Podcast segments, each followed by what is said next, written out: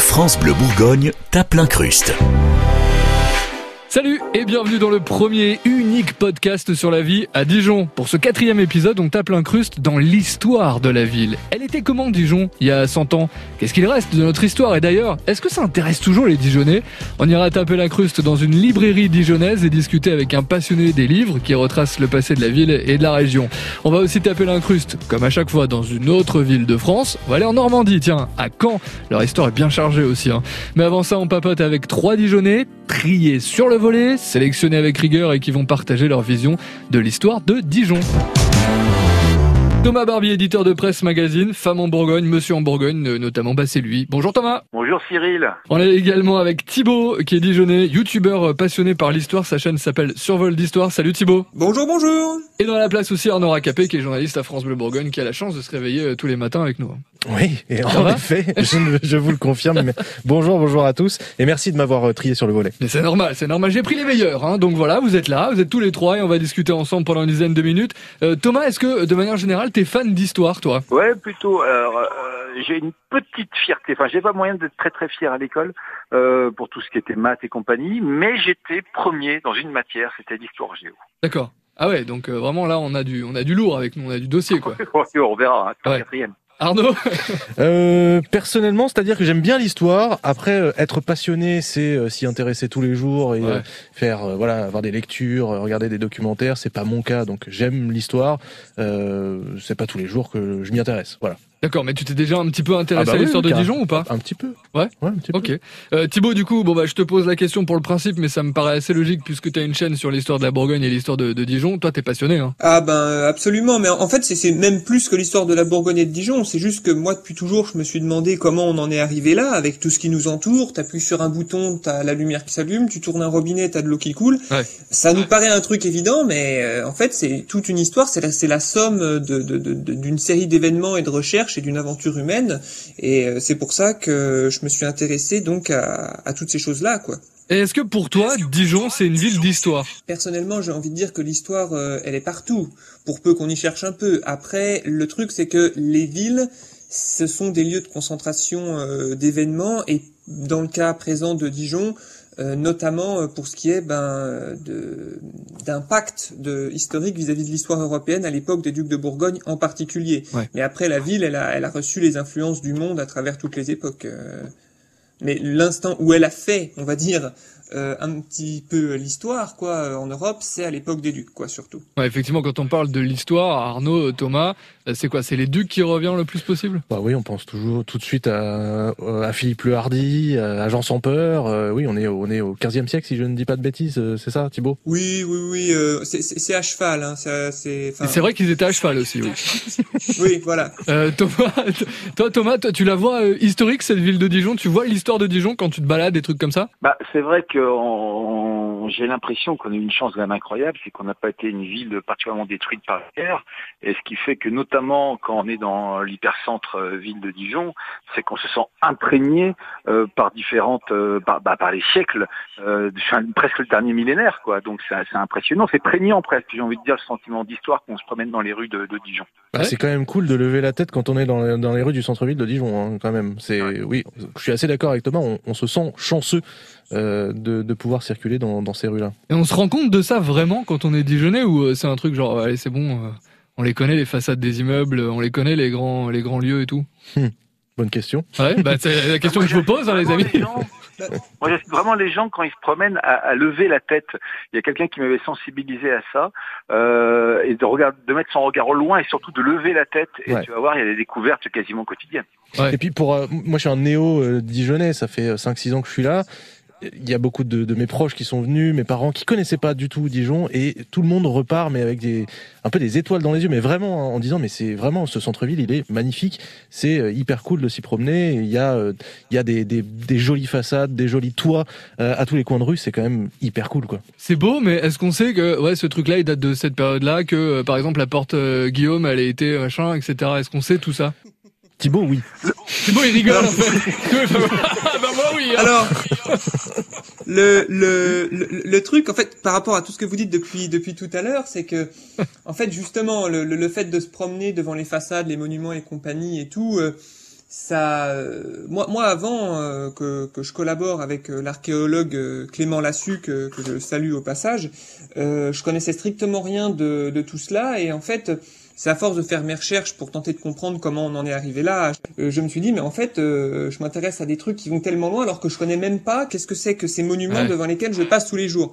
Et c'est là que j'en suis venu à, à étudier l'histoire de la ville. Et donc je peux aller que dans votre sens pour dire que tous les jours il y a des découvertes et, euh, et donc c'est là que j'ai décidé de tenter de vulgariser la chose au maximum pour la rendre la plus la plus accessible possible sur euh, sur ma chaîne quoi. Ouais, carrément. Euh, Thomas par exemple, tiens, si je te pose une question, Dijon, il y a 100 ans, on est en 1920, à ton avis, elle ressemble à quoi cette ville? Bah, c'est une ville qui, euh, qui, qui suivait évidemment par définition l'après-guerre. Alors la, la, bonne nouvelle, c'est qu'elle n'avait pas été trop trop abîmée, si je dis pas de bêtises, hein, par l'après-guerre. Mm. Et puis c'est tout l'avènement, si je dis pas de bêtises non plus, du fameux maire euh, Gaston Gérard, qui était plutôt un maire constructeur, quoi, qui a, qui a amené des nouveaux quartiers. C'est ce qu'on avait dit, les anciens de chez les anciens.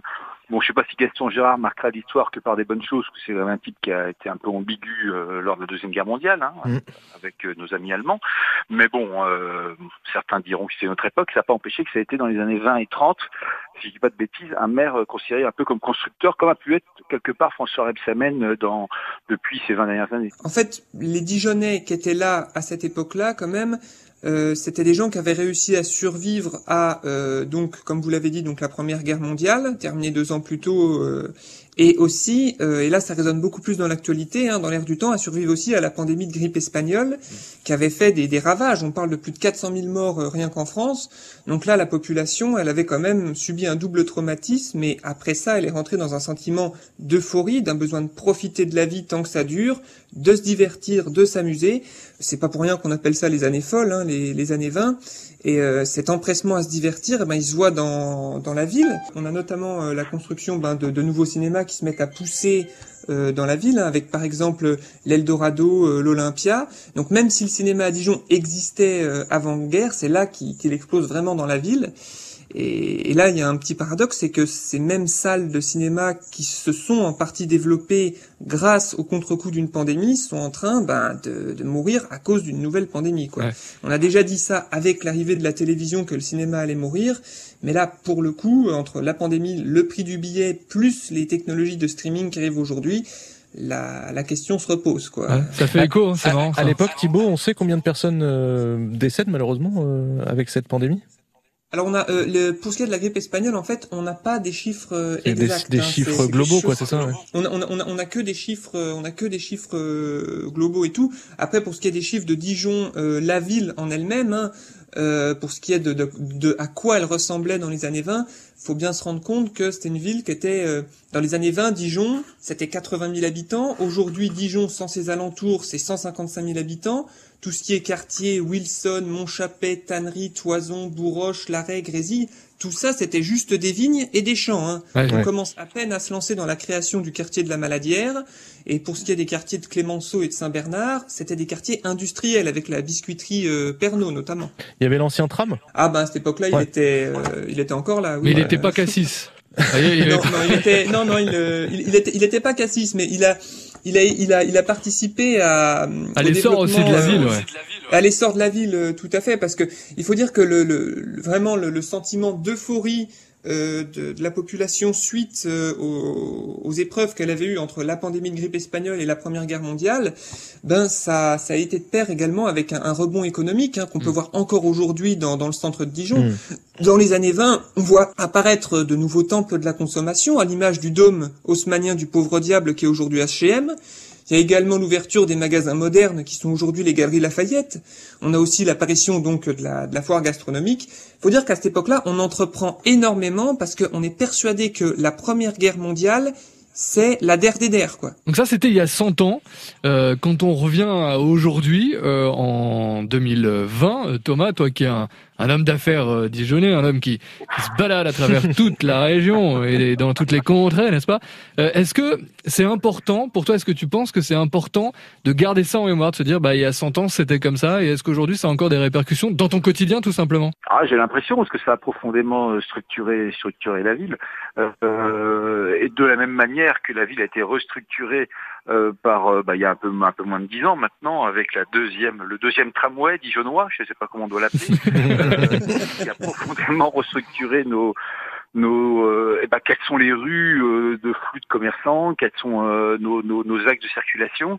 moi, j'ai vraiment, l'impression, quand on regarde des photos dites anciennes, que et c'est toujours cette chance, je me répète, de, de villes qui n'a pas été trop détruite par les guerres, que qu'on retrouve, on peut, on peut arriver un soir quand il n'y a pas trop de monde dans les rues à s'imaginer un siècle ou deux siècles avant. Quoi. Je trouve ça absolument c'est le mot prégnant que j'utilisais tout à l'heure, mais euh, on a moyen de se voir comme dans un film, quoi. Après, après une, petite chose, vu que je vois qu'on a un, entrepreneur euh, avec nous, une petite ah. anecdote des années de vin qui devrait bien bien lui faire rire, vu qu'on parlait également de, de Gaston Gérard euh, tout à l'heure. Figurez-vous que durant les années 20, il y a un commerçant de la place Granger qui a proposé son âne comme, comme maire de Dijon aux élections municipales.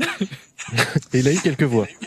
Ah ben, ben c'est ça, ça le truc. Alors on ne sait pas s'il s'est inspiré de cet empereur romain qui avait décidé de foutre son cheval comme sénateur parce qu'il trouvait les sénateurs tellement nuls qu'il dit que même son cheval pourrait faire un meilleur boulot qu'eux. Mais le fait est que l'âne qu'il a présenté à la mairie, il avait, euh, il a quand même récolté plus de 201 voix euh, au moment des élections. Donc comme quoi, la défiance, la défiance envers les politiques, ça, ça date quand même pas d'hier. Même On sait s'il a été remboursé de sa campagne ou pas, du coup, avec 201 voix. ça lui a bien réussi parce qu'il a quand même fini plat aux as. Hein. Ça lui a fait un coup de pub euh, extraordinaire, quoi. Voilà. Si aujourd'hui vous êtes commerçant, vous êtes en galère, eh bien, voilà, vous proposez un âne face à François Rebsamen. Euh, Thomas Barbier, on va te remercier euh, d'être venu une nouvelle fois dans ce podcast France Bleu Bourgogne. Tape l'incruste. On se dit à très vite. À bientôt. À bientôt Thomas. Ciao ciao. Euh, Thibaut, c'est l'heure aussi de se quitter. On te retrouve sur ta chaîne YouTube Survol d'Histoire pour découvrir un petit peu plus en détail l'histoire de Dijon et de la Bourgogne et de manière générale de comprendre pourquoi on en est arrivé là aujourd'hui. Merci Thibaut, à très vite. Merci, bonne journée. Salut. Vous allez entendre un passionné par l'histoire dans un instant. Un Dijonais qui collectionne 3500 bouquins et qui tient une boutique à Dijon. Avant ça, on tape l'incruste dans une région où a priori en termes d'histoire il s'est passé deux trois trucs. On tape l'incruste à Caen en Normandie. France Bleu Bourgogne tape l'incruste, le podcast qui parle de Dijon, à découvrir sur francebleu.fr. Puisque vous êtes en train d'écouter un podcast natif de France Bleu Bourgogne, on profite du réseau euh, France Bleu hein, pour comparer Dijon avec d'autres villes, avec les collègues des autres France Bleu. On salue Jean-Baptiste euh, pour ce podcast. Salut Jean-Baptiste. Salut Cyril, salut à tous. Salut Jean-Baptiste. Tu es journaliste à France Bleu Normandie, Calvados, Horn, à Caen. Et tu es natif de la région en plus, hein, c'est ça? Exactement, je suis né à Caen. Quelle belle ville. Oh, alors, voilà, direct le gars il arrive, il pose les trucs quoi. Euh, Est-ce que c'est important pour toi l'histoire, Jean-Baptiste? Ouais, j'ai eu 16 au bac, donc ça va. Oh, non, je sais plus, j'ai dû avoir une bonne note. Non, mais ouais, l'histoire, ça m'a toujours passionné et j'ai eu la chance d'avoir euh, d'excellents profs, notamment au lycée. On s'en souvient, euh, voilà, c'est les années où on se rappelle le plus de choses. Et notamment, voilà, en étant natif de Caen, en vivant à Caen, la ville de Caen était marquée par l'histoire. On va en parler ensemble, mais bien sûr, euh, au niveau médiéval, mais aussi euh, très récemment avec la Seconde Guerre mondiale. Donc forcément, quand vous avez un cours d'histoire et que vous pouvez aller dans des musées où vous matérialisez un petit peu tout cela, vous voyez autour de vous ce qui s'est passé. Forcément, on a un autre rapport à l'histoire, voilà, en étant cané. Ah, ça prend une autre allure. Hein. Si Arnaud, je te dis histoire et Normandie, il y a quoi qui te vient en tête? Bah, enfin, JB vient de le dire, la deuxième guerre mondiale, euh, toutes ces toutes ces traces qui, qui se, se voient encore aujourd'hui. Alors quand j'avoue que je, je, connais assez peu cette ville, j'ai dû y passer une ou deux fois. Quand euh, bah, euh, je, je, venais de Troyes, en provenance de 7. Ouais, ça, ça, ça fait penser à Raymond DeVos. Oui, c'est ça. euh, mais ouais, donc c'est oui, débarquement, tout de suite on les pense. plages, la ouais, guerre. Ouais, exactement. Euh, ok. C'est cliché ou pas ça vu de la Normandie, euh, JB La cliché non parce que forcément ça a marqué l'histoire et puis euh, vous le suivez tous, euh, le monde entier même le suit lorsqu'il y a les commémorations exactement, du débarquement. Il y a encore eu voilà d'importantes cérémonies ces dernières années avec voilà tout un tas de chefs d'État euh, qui sont présents. Moi, j'ai en souvenir le 70e anniversaire du débarquement. À cette époque-là, c'était François Hollande qui était à la tête euh, de la République française. Ouais. Mais il y avait la reine d'Angleterre, il y avait euh, Barack Obama, il y avait Vladimir Poutine. Euh, franchement, mettre Poutine potes, et Obama à quelques mètres les uns ensemble. Non, mais voilà, c'était fou. C'était fou. Il y avait tous les chefs de gouvernement, toutes les têtes couronnées qui étaient là.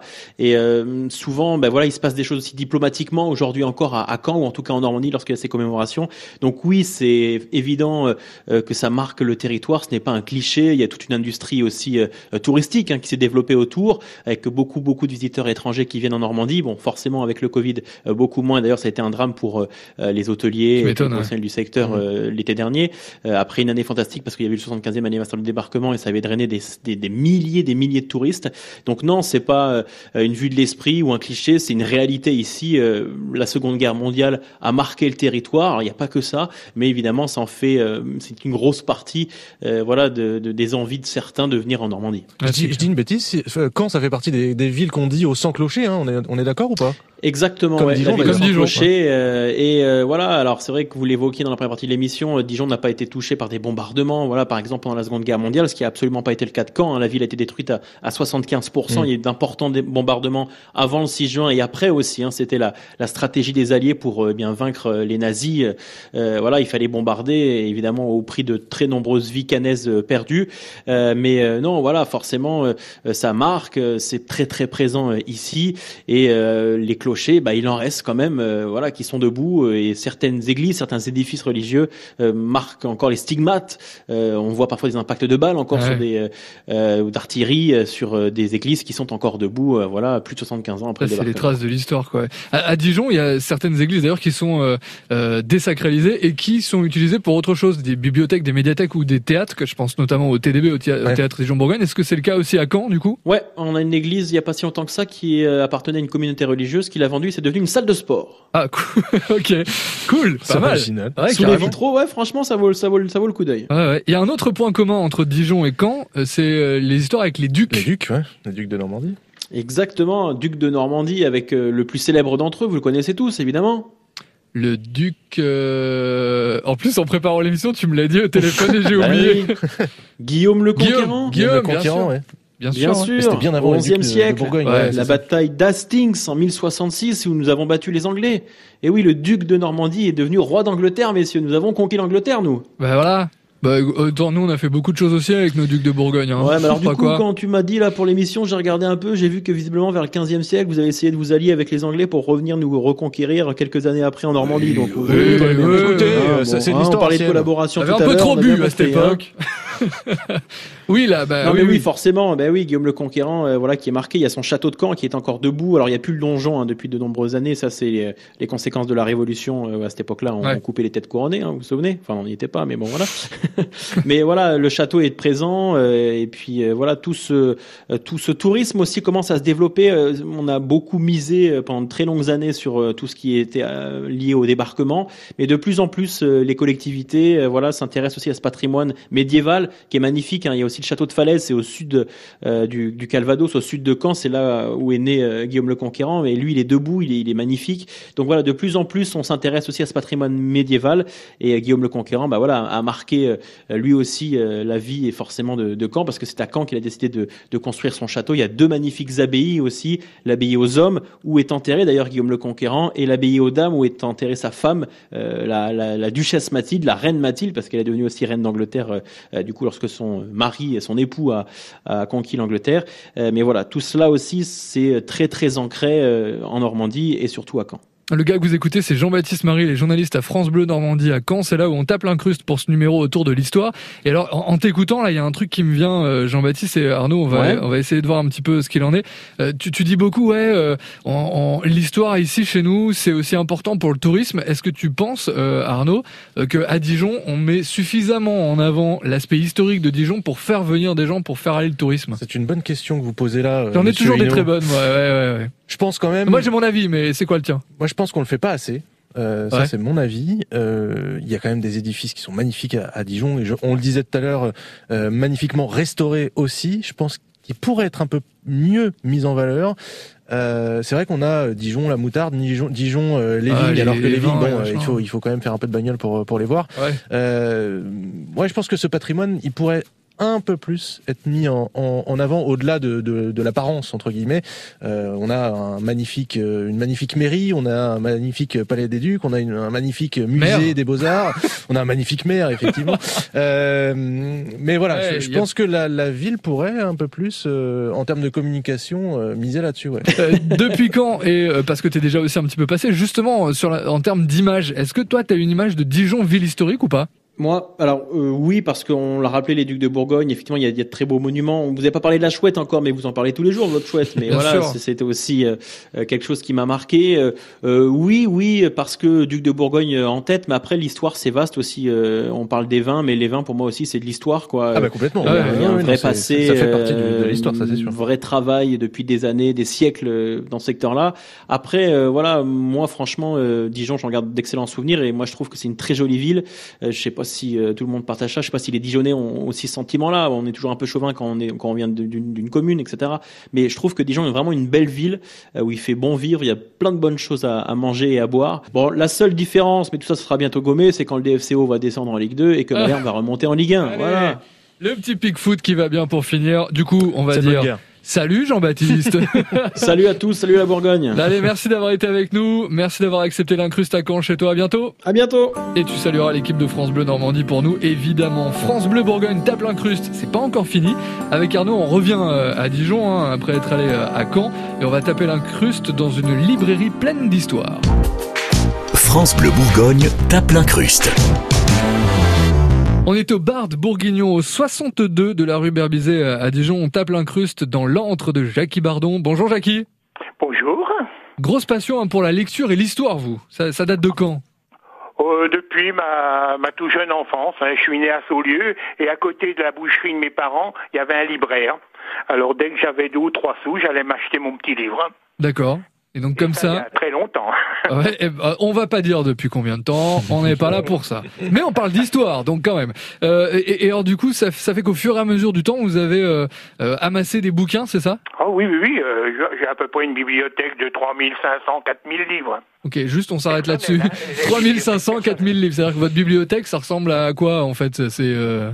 ben, il y a surtout du, de l'histoire et du régionalisme, très peu de littérature. Euh, pourquoi cet attrait pour euh, l'histoire justement, puisqu'on en parle dans ce podcast, l'histoire de Dijon de manière générale? Pourquoi, pourquoi l'histoire? Bah, Parce que j'ai toujours été passionné d'histoire. Hein, euh, et on dit euh, qu'il faut connaître l'histoire pour euh, apprécier le présent. Ça, c'est une vraie bonne question. Et, en même temps, c'est pas toujours bien vu, Jackie, de, de, de regarder dans, dans, le passé. On, on, peut être taxé très vite de, de passéisme. Euh, pourquoi ça peut être euh, vu comme ça Ça peut être par, enfin par, paraître réac. Vous, vous, savez, l'histoire de France et l'histoire de la Bourgogne, il y a eu plein d'épisodes plus ou moins bons. Et c'est pour ça qu'il faut relativiser tout. Hein. Ah oui, ça aide à relativiser sur le présent en fait. voilà. Que vous savez, tout le monde râle, mais en fin de compte, il y a eu des périodes beaucoup plus difficiles. Est-ce que dans les livres que vous avez, vous, il y a des réponses peut-être à des situations qu'on vit en ce moment? On a parlé euh, de, de, de, la grippe euh, espagnole tout à l'heure, là on vit cette crise sur le Covid. Est-ce que euh, on a dans les bouquins finalement des réponses aux mots d'aujourd'hui? Oh ben oui, de toute façon, les, épidémies dans le temps étaient pratiquement courantes, ne serait-ce que la peste. Oui. Parce que, hein, ils ne mourraient pas tous, mais tous étaient touchés. Hein. Je crois que c'est La Fontaine qui a dit ça. Oui, et très justement d'ailleurs. Euh, est-ce que vous avez découvert des choses originales dans ces livres en les feuilletant au fur et à mesure sur Dijon, par exemple? Oh bah oui, Dijon a une vaste histoire, hein, puisque euh, on commence de parler de Dijon euh, euh sous les gallo-romains, et jusqu'à maintenant. Et la chance de Dijon, c'est ne n'a jamais avoir été détruite. Hein elle est toujours passée à travers les guerres et tout ça. Ouais, on en parlait aussi dans les premières parties de ce podcast. Effectivement, il y a eu la guerre euh, à Dijon. Les Américains étaient là d'ailleurs, euh, puisqu'on on a fait aussi un parallèle avec euh, Dijon il y a un siècle, en 1920. Ils étaient là euh, chez nous, les Américains. Ils ont débarqué dans la ville en base arrière, on pourrait dire. il y a eu les Américains, mais il y a eu bien d'autres. Est-ce que vous, vous avez des, des témoignages comme ça dans, dans, les bouquins? Ah bah oui, de toute façon, les Américains, ils avaient leur une, une immense base à, à côté d'Issurty. C'était euh, c'est là qu'ils fabriquaient le pain pour toute l'armée et tout ça. C'était un immense magasin Issurty. Et, et, puis à Beaune, il y avait le camp américain et tout ça. Hein. Mais donc, euh, mais c'était plutôt euh, la guerre de de 40. la, deuxième. La deuxième. Hein. Mais c'est vrai que il y avait pas mal d'hôpitaux pendant la guerre 14-18. Il y avait pas mal d'hôpitaux à à Dijon les écoles avaient été transformées aux hôpitaux et tout ça. Mais bon, la, la, seule guerre qui a eu lieu vraiment à Dijon, c'est la guerre de 70. Avec un impact particulier, du coup, sur, euh, sur la ville? Ah ben oui, oui, ah ben, il y a plusieurs livres qui sont sortis euh, que sur la bataille de Dijon. Euh, donc Clément Janin, et ça s'est battu dans les rues de Dijon. Hein. Le, un tableau qui est très très connu, c'est le la, la, la, barricade de la rue Janin. Euh, ils n'ont pas fait beaucoup de, de dégâts. Hein. Ils se sont bien nourris, mais ils n'ont pas fait beaucoup de dégâts. Ah voilà. Donc on avait déjà euh, Dijon gastronomique. il y avait plusieurs restos déjà. Ah, oui, oui, oui. Ils appréciaient déjà le vin et la bonne nourriture. Ouais, ça j'ai l'impression que le, de manière générale, le vin a toujours été dans l'histoire de, de Dijon et de la région. Oh oui, euh, disons que pour discuter, il vaut mieux le faire autour d'une bonne bouteille. On est d'accord. Ça apaise, hein. Oh, ouais. Est-ce que les Dijonnais viennent chercher des livres sur leur histoire chez vous? Malheureusement, de moins en moins. Ah ouais? Et il n'y a plus de bibliophiles comme euh, comme j'ai connu avant. Hein. Et pratiquement euh, les derniers bibliophiles, soit ils ont tout, ou soit ils commencent de, revendre, de vendre leur bibliothèque, ou c'est leurs héritiers. Mais il n'y a plus de vrais bibliophiles comme à une, il y a 15-20 ans. Vous l'expliquez ça, vous expliquez ça comment, Jackie? Ben, le problème, c'est malheureux à dire, mais les jeunes lisent de moins en moins. Hum. Ça, c'est connu. et ils sont moins passionnés par le, par le livre objet c'est-à-dire le beau livre illustré, à beau papier et tout ça. Ça, c'est, ils sont, ils n'ont pas les moyens, et en plus de ça, ça les intéresse moins. Mais il n'y a, pas que le livre qui les intéresse moins. Vous savez, l'armoire et la commode de la grand-mère, maintenant, c'est complètement dépassé. Hein. Hmm. Les bibelots, tout ça, c'est des nids à poussière pour eux. Mais est-ce que ça veut dire qu'ils s'intéressent pas à l'histoire? Bien moins. Le problème, ils connaissent de moins en moins l'histoire. Euh, la façon de l'éducation nationale à enseigner l'histoire, est vraiment, je critique beaucoup. Hein. Pourquoi? Ben Parce qu'ils font plus une histoire vraiment chronologique. Hein. Ils piquent un peu partout et donc euh, et l'enseignement de la France, euh, vous savez, c'est pratiquement euh, annexe maintenant dans l'éducation nationale. Vous, vous, parliez de, de, de, de, bouquins sur le régionalisme euh, tout à l'heure. Est-ce que, selon vous, justement, dans, dans les cours en Bourgogne-Franche-Comté, il devrait y avoir euh, quelques heures consacrées à l'histoire de notre région? Oh, Je pense, je pense, mais ça, malheureusement, je peux pas vous certifier. Hein. Mais pourtant, il existe des livres superbes sur Dijon que tout le monde devrait avoir lus. Ouais, et Jackie serait un super bon prof euh, d'histoire, alors est sûr. Tiens d'ailleurs, est-ce que vous auriez, je sais pas, un conseil, un joli livre, un, un bon livre à nous proposer sur l'histoire de Dijon là dans vos, dans vos, dans votre dans votre librairie? Ah ben il y a un livre incontournable sur Dijon, nous on l'appelle le Fio. C'est c'est le Fio. Dijon, son, son passé évoqué par ses rues, qui est paru en 1928. Et euh, l'auteur, il, il parcourt toutes les rues de Dijon avec euh, en décrivant toutes les maisons particulières avec leur histoire. Ah ouais. Ah, ça va être super ça. Ah ben là c'est vraiment euh, quand vous avez lu le Fio, vous connaissez pratiquement tout sur Dijon. Hein. Ah ouais, carrément. Et donc ça on peut le trouver chez vous là. Ah oui oui. Il y a, eu euh, plusieurs éditions. La première est de 28, l'autre elle est de 60 et l'autre de 80, la dernière de 82. Bon, il y en a une en 95, mais bon, elle a été retirée de la vente, donc j'en parle pas. D'accord, ok. Eh ben, écoutez, hein, c'est un bon conseil à, prendre en tout cas. On vient de taper l'incruste au Bar de Bourguignon. C'est une librairie que vous trouverez rue Berbisé. C'est Jackie Bardon que vous retrouverez là-bas. Merci en tout cas d'avoir été avec nous. À bientôt. À bientôt. Merci. Arnaud Racapé, on te retrouve toi euh, tous les jours dans la matinale de France Bleu Bourgogne. Presque tous les jours. Voilà, parce qu'il y a des jours où tu dors. Exactement. Ok. Et eh ben merci d'avoir été avec nous aussi. Merci à toi et merci à tous. Voilà, j'espère que ce nouvel épisode de France Bleu Bourgogne tape l'incruste sur l'histoire de Dijon vous a plu. Comme d'habitude, n'hésitez pas à en parler autour de vous et à partager. À très vite pour un nouveau numéro. Salut. France Bleu Bourgogne tape l'incruste, le podcast qui parle de Dijon. Abonnez-vous sur francebleu.fr.